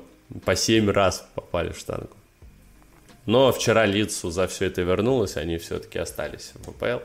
Угу. Да. А по поводу худшего игрока, блин, вот, ну, не знаю, тут, наверное, нужно смотреть э, относительно своих ожиданий и в итоге реальности. Маланг Сар для меня не был вообще ни разу не основным в этом сезоне, и вообще мы пытались его до последнего в Гройтер Фюрт отдать до 31 августа включительно. Этого не получилось сделать, пришлось его оставлять. И он оказался в какой-то момент очень кстати, и у него были неплохие матчи. У него вот в концовке сезона было так же все плохо, как у всех остальных, может быть, даже чуть ярче, и он там напривозил действительно. А, но вот у меня он все равно не рисуется как э, худший, однозначно худший игрок сезона. Кто ну, худшим потому, в Потому как ты объяснил, да, ты же с самого начала начал, как ты, что ты поднимаешь да. под худшим игроком. Несоответствие ожиданий, да, об, объяснили, э, согласен, тогда вообще точно не Малангсар. Про Малангсара коротко просто добавлю. Мне кажется, что, возможно, это единственный футболист пока что у нас в составе, да, пока что говорю, надеюсь, что он исправится когда-нибудь. Маланг летом, ты без отпуска. Который вообще не уровень ну, то есть можно было отпускать шутки про Росса Баркли, можно там было, мы там доставали несколько раз по новой, запускали карьеру Рубена Лофтус-Чика, ну и всякие их можно было, подобных игроков, да, Хадсон-Одой, который когда-нибудь выздоровеет, мы в это верим и надеемся. И за кого Бавария 40 миллионов предлагала, мы, ослы, отказались. Вот. А, а главное, если бы мы его продали, он бы там сейчас как Гнабри и Сане просто уничтожал. Он бы как, Лигу он бы как, да, а он бы как Горе, Горецко был уже раскачан, э, огромный, как Маланг и Ромелу вместе взятые, да. Поэтому, ну, тогда в такой формулировке Ромы, Лу, Лукаку, к сожалению. А у меня Сауль. Я от Сауля больше гораздо ждал, если честно, от этой аренды. Э, мне казалось, что он действительно сможет перезагрузить свою карьеру. И самое главное, у нас действительно был такой же в точности кейс, как в прошлом сезоне. У нас три прекрасных разноплавных полузащитника, но они попеременно вылетали. И Сауль будто бы готов был э, вместо них встроиться. Но он настолько плохо дебютировал, что Тухель его потом только на кубке начал выпускать, и вот там в последнем матче ничего не решающим. Поэтому я очень расстроен, потому что Сауль игрок мирового класса, и я очень рассчитывал на то, что он у нас сейчас как взорвет, как мы его потом купим легчайше за 30 лямов, просто копейки эти отдадим. Как с Коучичем, по сути, получилось. Хотя Коучич, кстати, провел не лучший сезон при Саре, и они тогда, ну, для меня, в моей вселенной с Баркли были примерно похожи по уровню. Сейчас даже страшно об этом говорить. Но тогда они были вот, ну, действительно очень похожи э, по прямолинейности, простоте какой-то. Но потом, когда Лэмпорт э, сделал что-то страшное с Матео Коучичем, Э, он был, конечно, просто фантастический. Вот. И от Сауля я ждал того же, тем более, что он вроде как приходил под Тухеля, вроде как, ну, не просто так его брали, а, по сути, он оказался такой же ненужной заплаткой, как и у Симеона в последние годы в Атлетико. Не знаю, с чем это связано, не знаю, вообще восстановится ли Сауль когда-нибудь и вернется ли он на свой уровень, но для меня это прям большое очень расстройство было видеть, что он, по сути, не заиграл. Я, в конце концов, до трех часов ночи сидел и ждал закрытия трансферного окна, и подписали мы его или нет. Там же Санта-Барбара, как всегда, должна была э, произойти. Там все это было так сложно завязано. Гризман, Люк Де Йонг и Сауль. И все это там вроде один проходит трансфер, второй не проходит, значит все остальные тоже не проходят. И ты сидишь и такой, господи, да получится или не получится. Я что, зря сидел, и потом, да, Сауль перешел, какая красота, как же это было круто. По-моему, по-моему, с Дав... да, с Давидом Дехе, по-моему, была какая-то тоже подобная история, когда там что-то факс, не факс, не отправился, что-то такое. Это магия э, deadline day вот этих вот трансферных рынков, когда вот может Это очень сильно... романтика. Да, там может очень сильно повести, может очень сильно не повести. Угу. И пока, по-моему, за последние года статистика идет для нас в пользу не повезло. Но и там в целом же это, по-моему, второй трансфер Томаса этим летом после Лукаку. Если я ничего не путаю, да. но, по-моему, купили мы прям конкретно Ромелу. И потом весь август просто тишь да гладь. и ничего не происходит. И вот 31 августа мне казалось, что просто мы ищем хоть какую-то возможность. Я не очень уверен, что Томас Тухель хотел, чтобы Сауль пришел. Я думаю, он 31 э, августа, когда закрывал Копхам уже собирался домой, ему в конце из окна офиса крикнули «Ну есть Сауль!» И он такой «Ладно уже, окей, отправляйте Давайте факс только, не успеете». Да, да, да. да. Ну и дебют действительно был ну, супер плохой. Там, угу, он, он, свои, он свои голы в кубке-то позабивал. Штуки 2-3 он точно забил. Нет? Один. Один? Да. Лутону, по-моему. Ну ладно. Мне Мы казалось, тогда еще 1-0 проигрывали, потом он сравнял, и все. Ну, окей, окей. Гол 3 для Сауля, да, согласен, тут целом одинаково. Ну, слушай, наступит сейчас лето скоро. И тот Боули, и Ханс Йорк Вис. Точнее, я думаю, что тот Боули откроет кошелек Ханс Йорк Виса. Э, а я ожидаю, что это именно так будет происходить. Давайте сюда встречу. такие свои франки швейцарские. Да, да, да, да. И прям можно пальцами тыкать, прям вот сюда надо, вот сюда надо и вот сюда надо. И желательно по два. И все будет здорово. Просто кажется, что вот сейчас, 31 августа, мы никого не купим. Я вот думаю, что мы, как и при летнем трансферном окне при Фрэнке Лэмпорде будем прям как будто бы, знаешь, каждые 3-4 дня. Вот я помню, был момент, когда Хаверца объявили, мы знали только Зиеша заранее, там же где-то прям около рядом был Бен Чилвелл, ну, то есть они прям вот пошли.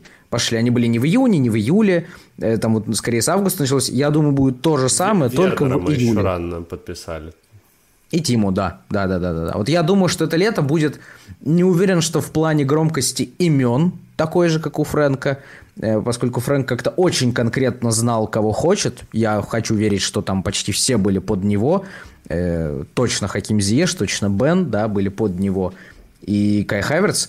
И все-таки кажется, что будет тоже очень под тренера. И я искренне верю, что тот э, будет в этом плане более адаптироваться и верить словам Томаса. У Томаса сейчас рейтинг доверия, что у фанатов, что у игроков, что у, я думаю, руководства – какой не бывало еще там точно в эпоху Романа Аркадьевича. Ну, то есть у Маурини не было такого, я думаю, ни в один из своих приходов.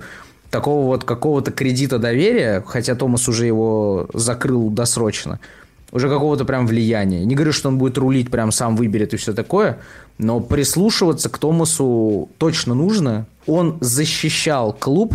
Ты тоже вот рассказывал, когда у нас был блок про весну и как было тяжело – Слушай, он блестяще прошел все эти пресс-конференции. Я видел какие-то отрывки э, ток-шоу со Sky Sports, где там Джимми Карригер, Фил Невилл, Гарри Невилл, прошу прощения, прям тоже дискутировали, даже им было видно, что Томас сейчас самая видная, самая надежная э, точка входа для всех в Челси. Он как будто бы не знает ничего, не спрашивайте меня – в какой-то момент он там сгорел, конечно, что типа, может, про, по игре поговорим, вы уже достали, mm-hmm. ничего не изменилось. Но это было прям настолько круто, что такие позиции, как Маланга Сара, как э, Сауля, не нужно будет, знаешь, очень сильно доказывать владельцу, что нам нужно поменять. Слава богу, Сауль уйдет, 99%, да, вряд ли его продлят mm-hmm. или э, продадут, точнее, вряд ли мы его купим.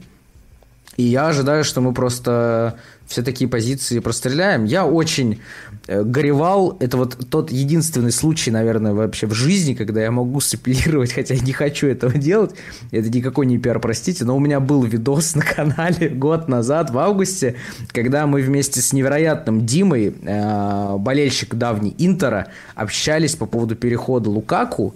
И тогда мы пытались какое-то вот взвешенное мнение сделать. Я тогда, у меня подписчиков было супер мало, сколько и осталось. И я спросил у двух своих друзей, с которыми мы тоже там по 10 плюс лет болеем за Челси. Э, да, нет, ты за или против. У нас победила общая против Ромалу Лукаку.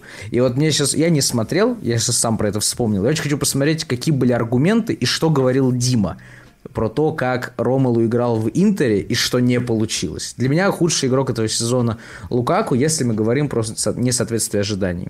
Угу. Хотя, конечно, это можно было ожидать. К сожалению, этого можно было ожидать. Э, два раза в одну реку не войти, бла-бла. Это, конечно, все лирика, но по сути, как, как он стал одним из лучших бомбардиров, я не понимаю. Возможно, ему где-то... Вот как мы Москву Блюз играем по выходным, там тоже когда все расходятся по домам, э, у нас есть приложение, мы в приложении там пишем, кто забил, кто отдал, там тоже Кирилл, ну, по-моему, он 40 забил, давай напишем, что Бельский 40, так, и голевых, ну, 70 он Точно, два раза я видел, он, значит, 70. Я думаю, что Лукаку также нарисовали. Ну, сколько, где они эти голы? Э, может быть, они такие неважные все в Кубке Англии, что мы забыли про них, но это, конечно, вау. Не, ну, а должен был. У него были там Астон Вилли три мяча, как минимум. Гол Арсеналу, был э, гол в финале КЧМ. Э, был отмененный гол Ливерпулю. Да, в полуфинале клубного чемпионата мира, по-моему, тоже он забил. А, ну, короче. Да, по-моему. Ну, короче, да. Эти голы я тоже вместе с тобой помню, они тоже пришли мне на ум. Ну, а в, вот другие в целом, где? Где еще? Где еще? В кубке, в кубке он в пустые ворота там закатывал с передачи Люса Холла, э, этому Лутуну там же он победный третий заковырял. Ну, короче, были где вот такие вот полуголы, но как будто бы э, мы тот сезон заканчивали такие, так, у нас есть Тима Вернер, это, конечно, очень здорово, но нам нужен все-таки нападающий, на которого можно было положиться.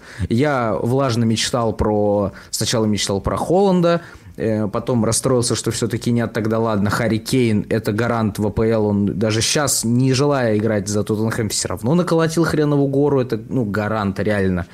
Э, хорошо, если нет, то Лукаку. Это были три топа, они все были на трансферах. Все в целом круто. Э, чего расстраиваться, он по трансферным суммам, стоимостям переходов уже Неймара обошел. Сейчас Лукаку больше всех наперекидывал денег за свои переходы командам.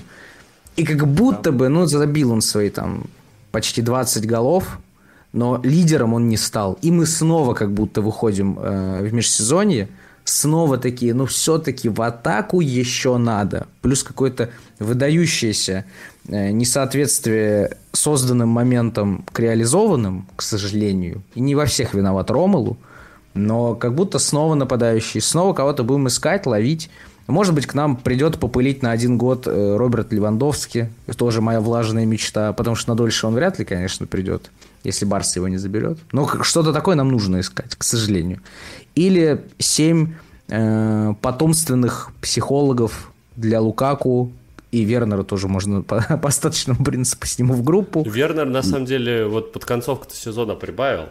Э, у него появилась вот эта легкость против Саутгемптона, прекрасная игра, против э, мадридского Реала тоже очень хорошая вот эта ответная встреча он провел. Просто сломался. Э, мне кажется, что да. у нас могли быть совсем другие притязания на кубок, если бы и Хаверц, и Вернер были в порядке, потому что они вполне в форме были всю весну плюс-минус. Вот, а по Лукаку, ну, 15 голов за сезон, с одной стороны, неплохо, с другой стороны, ты вспоминаешь, что в сезоне было 63 матча, и уже не так прикольно звучат 15 голов. Mm-hmm. И казалось, что вроде бы как бы и побольше можно было. Об, обидно, что единственный ассист, который мог сделать Лукаку, запорол Кристиан Пулишич, как раз когда тот шикарно простреливал на пустые практически ворота а, в матче против Лестера. А, в остальном, да, Лукаку не адаптировался, Лукаку очень сильно не в попад вообще дал это интервью, э, которое начало, с него начались, по сути, все наши проблемы.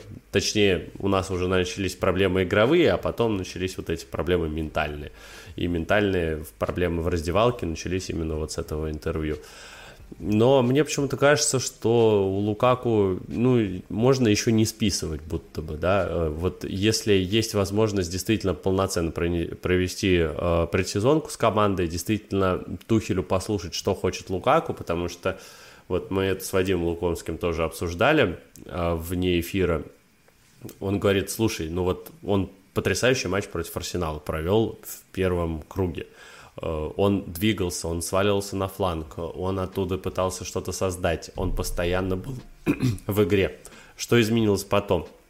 Оказалось, что после матча Тухель сказал, я этот как момент совсем не помню или просто упустил, э, Тухель сказал, что он Лукаку решил в первом матче не особо грузить тактикой. И э, потом было видно, что все чаще в Лукаку видит больше столба, чем э, какого-то более разнообразного футболиста. И вот сейчас в конце сезона будто бы Тухель откатил настройки э, назад, и э, очень много раз Лукаку играл, ну, я думаю, ты тоже замечал это, что он больше начал тяготеть к правому флангу, он чаще стал опускаться, у него, в принципе, больше оказывалось мяча, хотя был там какой-то матч, в котором он там 7 раз коснулся мяча в середине сезона. Сейчас там было там по 40, по 50 касаний. Не всегда у него что-то получалось. Он все еще отвратительно на втором этаже каким-то образом вообще не выпрыгивает. Но э, будто бы появились вот какие-то там вот зернышки на будущее. Если, конечно, Тухель захочет с ним работать, если, конечно, и сам Лукаку захочет что-то еще доказать. Потому что мне кажется, что вот сам Лукаку и его мотивация это вот ну супер важный момент, потому что это чувак, который, как и Рюдигер, может свернуть горы, если очень сильно этого захочет. И Рюдигер в своем прощальном письме же говорил о том, что вот с ним сел Тухель лично поговорить, э, попросил рассказать о себе, где он вырос и прочее, прочее, прочее. И Рюдигер после этого разговора вышел из э, э, кабинета тренера и решил, что он хочет вот за эту эмблему э, выкладываться на 200%. И с тех пор он реально выкладывался на 200% в каждом матче практически. Да, у него там тоже были огрехи, но он всегда очень старался, он был максимально заряженный. Лукаку таким приходил, заряженным, а потом потух. И вот если Тухелю удастся его как-то разжечь, э, то, возможно, что-то из этого еще получится. То есть я вот, ну, пока что Лукаку не списываю, хотя это очень непопулярное мнение, насколько я понимаю, в фан-сообществе. Мне кажется, знаешь что, оно не популярно просто потому, что в какой-то момент стало настолько будто бы очевидно, что он уйдет. Вот именно уже после интервью, там пару месяцев прошло, и он там не заиграл, он там шесть раз выпрыгнул, ни разу не попал по мячу головой при своем росте и физических данных. Он там сделал семь касаний в игре, по-моему, против Сити, это как раз было или что-то такое, неважно, да, середина сезона. И вот накопительным таким итогом в моменте начало казаться, ну что, ну все, он то ли не хочет, мы, мы, же, мы же фанаты, мы что, мы додумываем очень многое, потому что на что нам остается, мы же смотрим, переживаем. Знать не узнаем, поэтому переживаем. И додумывали, что все, раскол, значит, с Тухелем конфликт. Э, значит, что он все не пошло, он опять хочет в Интер обратно на родину. Потом в какой-то момент появился Милан, что он все почти договорился с Миланом. У него же агент еще Болтун, мама, не горюй, он его там через сторис отругал. Вот это я понимаю, конечно, профессиональное взаимодействие. Елки-палки, в сторис получил люлей. Узнал, что ты уволен через... Э, да. Он, он потом дома еще ремня получил. Да, да, наверняка. Причем не от него. И вот, и вот такими вот накопительными какими-то слухоновостями мы такие, ну все, наверное, его история все-таки закончится. Но я понимаю, о чем ты говоришь. Тут вопрос, насколько Ром сам хочет. Uh-huh. То есть он же человек, который, он там пока приходил, у меня незакрытая история, незавершенная глава, что я Челси клуб моего детства, бла-бла-бла. Он же вообще думал, что он тут попылит, а потом в Андерлехт и все, и закончит. У него это все было примерно расписано в его голове.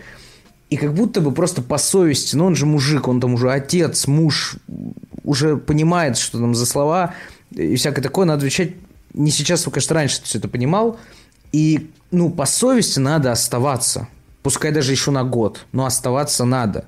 И забить свои там 15 голов, но топом в решающих матчах и быть активным. Э, мне очень сейчас напоминает эта история с Диего Костой. Она не очень, она не похожая в общем и целом.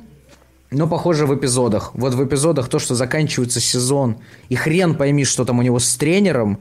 Ну, то есть, давайте так, если завтра мы узнаем в новостях, что Томас Тухель написал смс Лукаку с сообщением «ты мне больше не нужен», мы, наверное, не удивимся, мы удивимся, что Тухель, видимо, совсем задолбался, что такой все отъебись, я извиняюсь, просто написал, и все, и конец. Но э, в целом не удивимся, потому что мы скажем, все понятно, вот ноябрьский там какая-то стычка, она вот кипела, кипела, кипела, ее скрывали, и вот вскрыли. Как раз под трансферное окно. Э, я думаю, что Ром все-таки скорее может э, найти в себе смелость остаться. Я буду рад этому, даже если он продолжит играть, как он играл в этом сезоне большую часть времени. И плюс, я думаю, что вот самое обидное, учитывая нового владельца, и есть как бы в совете директоров новом Челси люди, которые, ну, не очень по футболу угорают, да, будем говорить честно, это Ханс Йорквиц, он все-таки деньги пришел зарабатывать. И я не думаю, что этим летом мы даже за 70 миллионов Ромелу можем кому-то отдать. Даже Интеру, который там очень сильно захочет. Все равно он 100 или сколько там, 90, там 113, какая валюта, да, надо смотреть. Я думаю, не стоит и не дадут, кто бы его так сильно не хотел. И с этой точки зрения тоже тоже наверное, ему надо остаться. Но я думаю, что его ожидания на следующий сезон Тухель подправит в плане того, что, Ром, смотри, это был плохой сезон, но, как видишь, мне вообще не стыдно тебя держать на банке. Я думаю, что Лукаку с этого еще в какой-то момент прифигел. Да, ты не играешь, и да, ты не будешь играть. Это был очень смелый, еще один смелый, классный ход Тухеля. Не играешь, сидишь.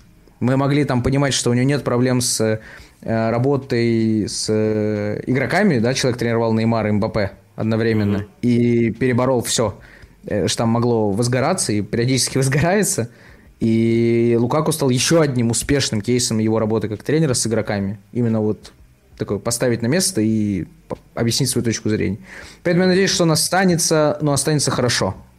Вот есть но. Он должен играть как мы там, с 2000 какого 13 года, да, мы рисовали, или с 11 что это новый Дидье Драгба. Очень похожий, они там еще и кентуются до сих пор, он у вождя, как я понимаю, там периодически совет какие-то спрашивают, и правильно делает. Я бы каждый день писал Драгба, Дидье, что мне делать? Я не понимаю это упражнение. Дидье, я очень плохо сыграл, скажи честно, Дидье, по-братски, ну, ты же мой брат, скажи мне об этом.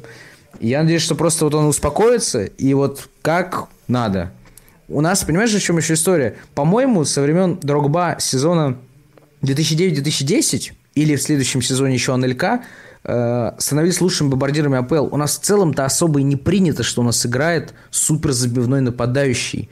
Мы в этом сезоне у нас забили 21 игрок из 23, да, ты про это писал уже.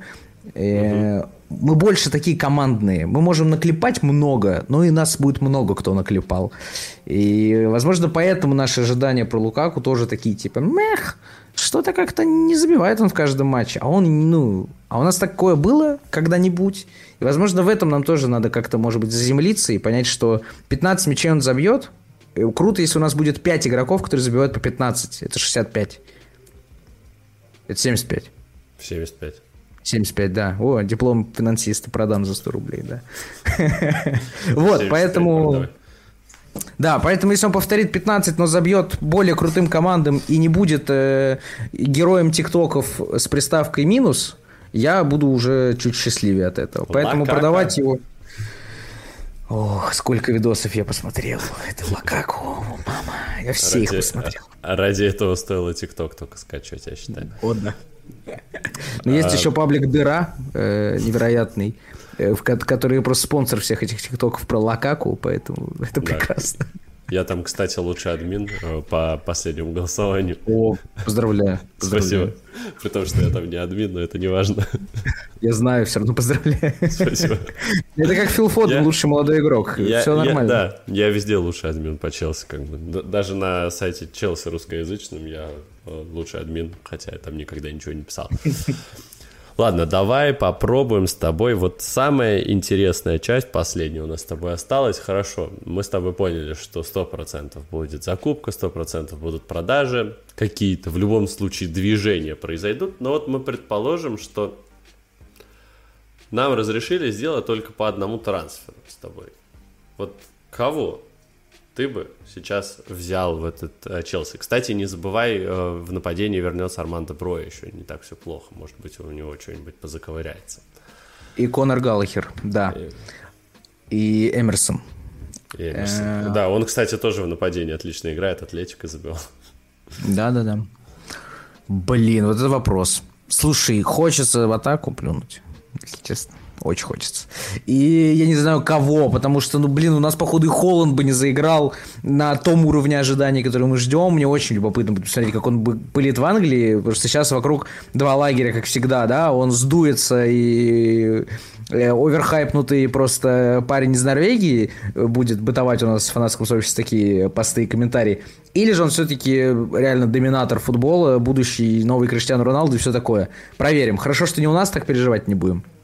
Хотя я был бы счастлив, если бы был Холланд у нас год назад.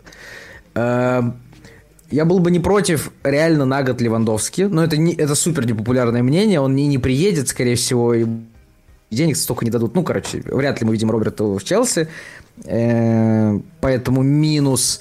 Как будто бы я пытаюсь э, все-таки что-то, что я хочу, но мне приходят в голову какие-то более реальные. То есть я думаю, что у нас дороже 50 миллионов игрок не придет. Честно, я прям думаю, что не придет. Им так много денег не дадут. Если 3, то 3 по 40. Знаешь, я думаю, такая будет политика, что нет, я вам сразу 250 не дам на трансфер.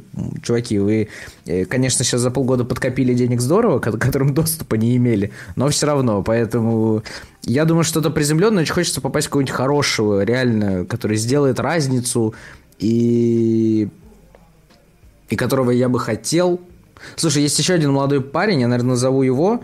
Это будет мега непопулярно, но он очень хорош, и я верю, что у него с характером будет порядок, он работоспособный. Это Нукунку. По-моему, это очень крутой парень. Брать Таранов у нас, э, видишь, раз, э, один раз к пяти получается. Это там Драгба Коста, она там Дембаба, так Фернандо сразу Торреса. пятерых взять, чтобы один к пяти, один точно заиграет.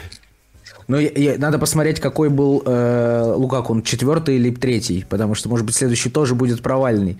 Э, я думаю, что нападающий, который точно в любой системе, из систем Тухеля, даже если он будет играть в четверку, будет приносить пользу. Я думаю, что это все-таки кто-то мобильный. Я вспоминаю до Назар, это было не так давно, и он блистал. Он против условных данков, против пятерых-шестерых защитников, против которых нас играют э, Бернли, Вулверхэмптон, э, Лидс и так далее. Даже Лестер играл против нас супер оборонительным вариантом. Вот таких матчах нужен человек, который вскроет.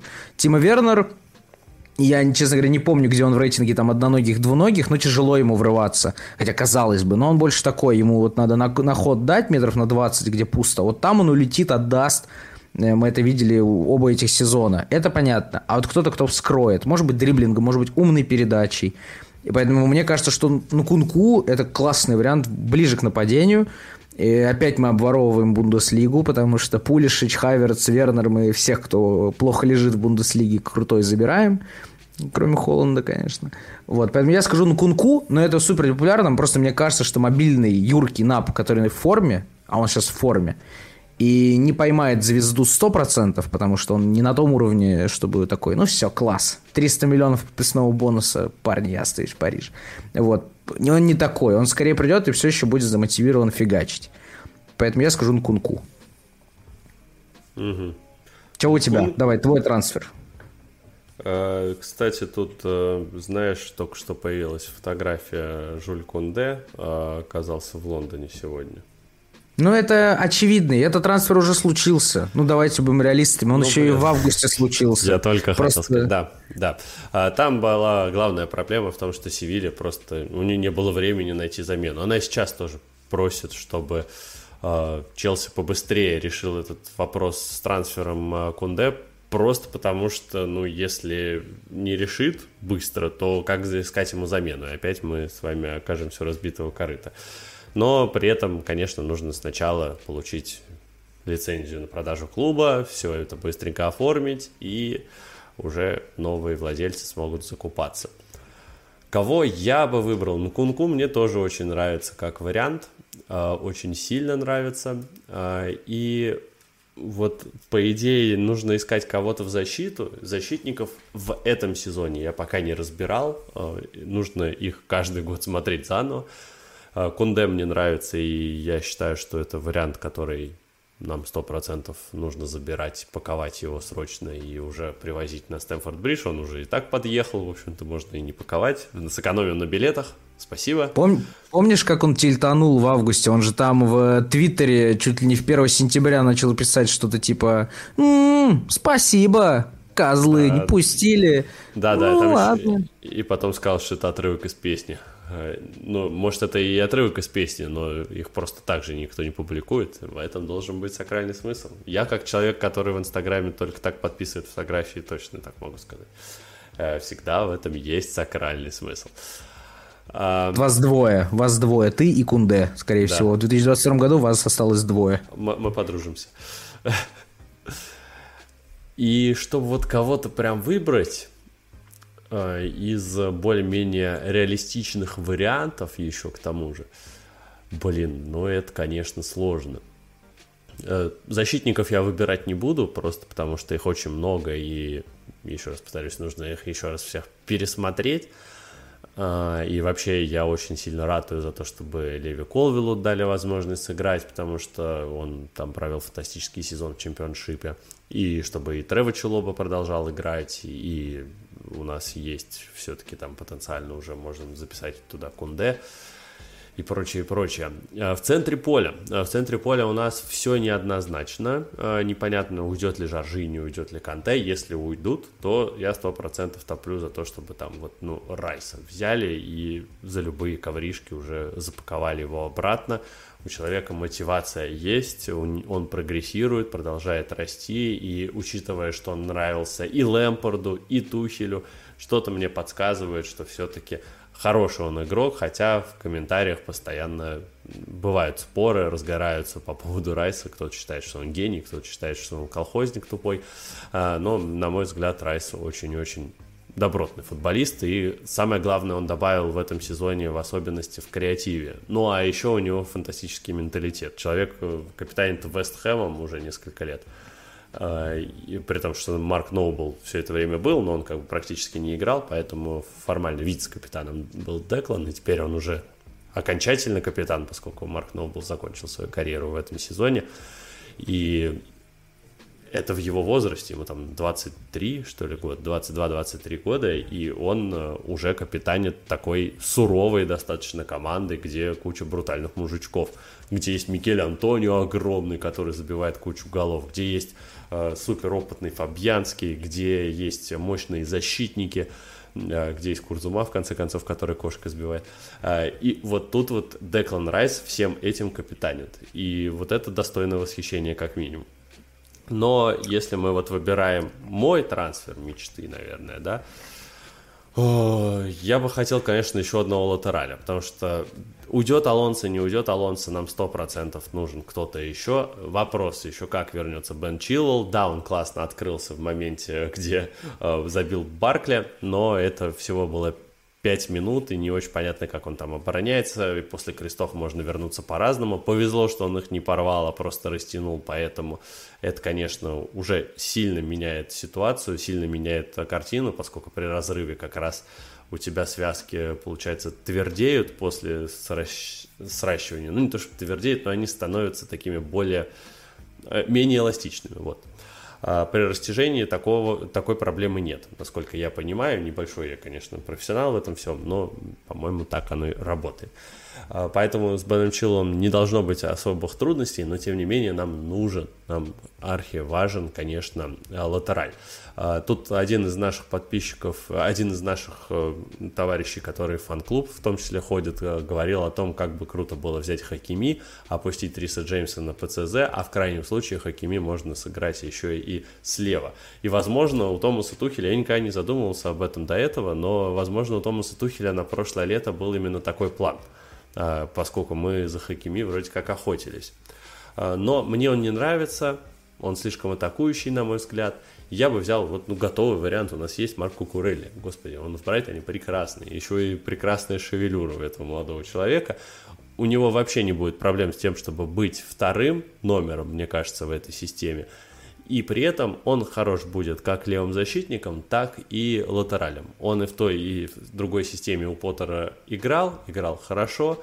Он один из, э, по-моему, главных э, по точности навесов, по-моему, и по ключевым передачам он тоже где-то очень высоко в этом сезоне в АПЛ. Короче, Кукурелли это готовый вариант под топов. И э, сейчас за ним, я так понимаю, зуб на него точит Сити. И вот вроде как Тухель тоже является большим фанатом. Пожалуйста, срочно купите Челси уже и купите сразу Кукурели, чтобы Сити продолжал играть с Зинченко и не пойми кем на левом фланге, э, там с Канцело, пусть мучаются дальше. У них с левым фулбеком должно быть плохо, это вот просто традиция. Хотя вдруг, если у них все будет хорошо с левым фулбеком, они сразу сольют э, чемпионат. Что-нибудь другое. Да, баланс будет нарушен, да. Да, да, вселен... да, да. вселенную разорвет однозначно, если у Пепа будет нормальный левый защитник. Знаешь общем, почему? Знаешь почему я считаю, что да, знаешь почему я считаю, что твой трансфер э, сильно реалистичнее. Э, я обмолвился сам же сказал, что Э, вряд ли супер дорогой игрок нам пойдет, а я думаю, что он Кунку нам обойдется сильно больше, поэтому мой становится нереалистичным. А Кукурелья, он во-первых, в бюджет точно влезет. Я думаю, Брайтон не осмелится встать в позу Вестхэма и сказать, так, чуваки, 150 миллионов за Райса и вообще плевать. Как Вестхэм и делает. Он же предложили еще Деклану какой-то беспрецедентный контракт на 8, что ли, лет, какой-то mm-hmm. там титанический, огромный, с э, очень достойной для Вестхэма зарплаты, там, по-моему, 200 тысяч в неделю он будет получать по Вестхэму. Ну, стабильнее не бывает. Там вот э, жизнь Деклана была бы очень стабильна, он был бы капитаном, все эти 8 лет как бы не играл. На крайний случай все равно бы продали. Я думал, ты скажешь Чуамини, потому что мне казалось, это красной нитью по этому сезону вспоминаю, мне казалось, что ты неоднократно признавался ему в любви, э, но нет, я думаю, что он все равно тоже в бюджет не попадет, тем более Реал, скорее всего, собирает всех центральных полузащитников из Франции, кто плохо лежит. Угу. И тем вот. более, когда Бапе они упустили, сейчас, по слухам, они очень ударно занимаются именно трансфером Чуамини. Я боюсь, что у нас шансов маловато теперь за него зацепиться. Но он сто процентов бы дешевле Райса был. Угу. Да, это точно. И Кукурелья и в бюджет влезет. Там есть единственная правда, надо выиграть гонку у Пепа. Потому что Пеп явно, я хотел сказать, Пеп не дурак, и в целом, естественно, он не дурак. Он иногда, конечно, бывает, прикалывается, типа финала Лиги Чемпионов, но э, все равно, я думаю, он видит и понимает, что если что-то и надо усилить, то это, конечно, левую бровку. Неважно, там это латераль или защитник, действительно, защитник у Куреля тоже топ. Поэтому верю в твой трансфер, искренне из наших двух. Буду ликовать, если э, мой случится. Было я... бы прикольно, да. Я на 70-й минуте начал кричать, э, мы с Кириллом комментировали в баре этот матч против Уотфорда. На 70-й минуте я начал кричать и просто переживать, чтобы забил Баркли и Сар. Сар потом э, и Баркли. Я на 70-й минуте кричал, и я угадал гол Баркли, чего никогда в жизни не делал. Вот, и я, конечно, буду рад попасть еще раз э, в трансфер Кунку, но, опять же, вряд ли он, конечно же, случится. Слишком много денег, я думаю, имеет право просить Э, его команда. Он стал лучшим игроком сезона, по-моему, вообще в Бундеслиге. И, а это тоже сценарий, который да, мы проходили. По-моему, пять э, месяцев подряд, что ли, получал игрока месяца еще, и это тоже рекорд. Да, я в FIFA сбился со счета, сколько у него потом да, карточек, там, конечно, у него там каждый, карточек каждый раз. Стра- страшное количество. А, но там да. еще и директорат э, Лейпцига вроде как сказал, что Нкунку в этом сезоне не продается, и они об этом договорились с французом. Угу. Но сам Кунку вроде не давал никаких ком- э, комментариев, поэтому все возможно. Есть какая-то как будто бы тенденция, да, что клубы не самого элитного порядка научились как будто бы оберегать игроков, своих игроков. Да, что-то они научились как-то это делать, даже не деньгами. То есть, например, в случае Вестхэма и Райса там явно не деньгами Райс удерживается, там просто какая-то наверное, действительно человеческое там отношение тренер-игрок, он, видимо, очень благодарен и там ценен у Дэвида Мойса, поэтому он понимает, что он капитан большой ответственности, просто не гонится сразу. Э, думаю, понимает, что он все успеет, как Инкунку все успеет поиграть, где захочет, почти наверняка. Э, поэтому да. Мне очень интересна судьба левой бровки. Знаешь, вот э, для меня в голове Маркс уже ушел. Ну, не знаю почему, мне кажется, что все, его лебединая песня спета. Я очень надеюсь, что Эмерсон вернется и в первый же свой день предсезонки не разобьет дверь руководству Челси и скажет, ну и что это было зимой? Я там пылил, мне все нравилось, а вы так вероломно, значит, э, меня хотели, аж настроение мне испортили. За это я от вас ухожу. Вот я надеюсь, он так не скажет. Хотя вряд ли Эмерсон после Леона захочет быть вторым. А если придет Кукурелли и здоров Чилвелл, то, возможно, вообще всем третьим вариантом. Поэтому очень слабо верю, что Эмерсон и Алонсо останутся даже вот даже кто-то один. Поэтому Бену нужна подмена. И никто, кроме Кукурелли, не согласится быть вторым. Угу. Наверное, скорее всего. Поэтому твой трансфер прям бинго-бонго, я очень верю в него. Мне кажется, ты попал. Ну, Опять попал. Как с предиктором, он, сука. Он Опять ты попал. Опять ты все попадаешь. Ну, Кирилл Бельский. Посмотри это, на него. Это, как я говорил, а, что побреюсь на лос, если Хайерс не перейдет. Как меня давили, как меня давили в то лето. Ждали, что я все-таки побреюсь, и потом хрена лысого. Побрился Хрен... в итоге Хайверс. Хрена лысого мы тоже купили через год. Ладно, уж да. Это самое точное замечание. Самое точное это, это прям очень хорошо, да. Ну, на этой прекрасной ноте, на лысом хрене, можно закончить подкаст.